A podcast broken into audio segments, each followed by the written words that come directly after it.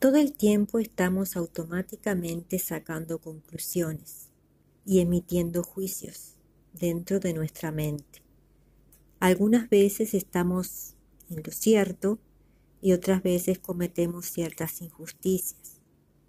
Lo que nos motiva a desarrollarnos en nuestra actividad social y laboral es la creencia de que lo que hacemos vale la pena, tanto para nosotros mismos como para quienes reciben nuestras manifestaciones, trabajos y afirmaciones. ¿Qué es lo que puede afectar tu modo de ver las cosas? ¿Qué es lo que puede dañar esa certeza? Lo que perjudica toda tu cadena de relacionamiento son las creencias negativas, de cuadro casi paranoide, y su generalización lapidaria.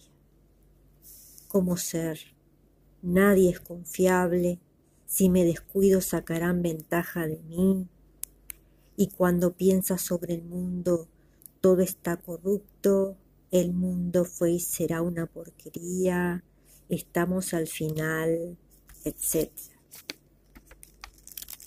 La mayoría de las personas pueden, la mayoría de las personas pueden mantener creencias relativamente positivas durante gran parte de sus vidas, porque tienen confianza en sí mismos, aceptan sus límites y se enfocan en sus actividades de un modo asertivo. Y piensan, soy digno, puedo hacer muchas cosas, de una manera correcta.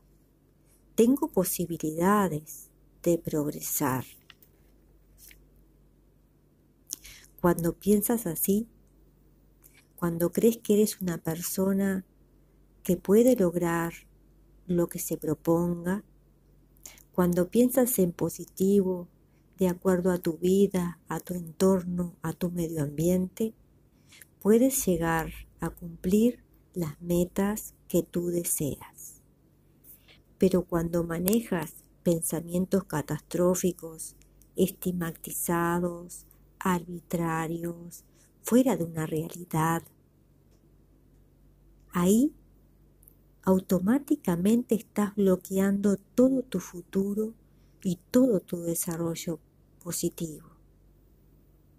Así que aprende a ver las cosas de tu vida de una manera más real, de una manera conducente, positiva, aún en las crisis. Busca alternativas de viabilidad.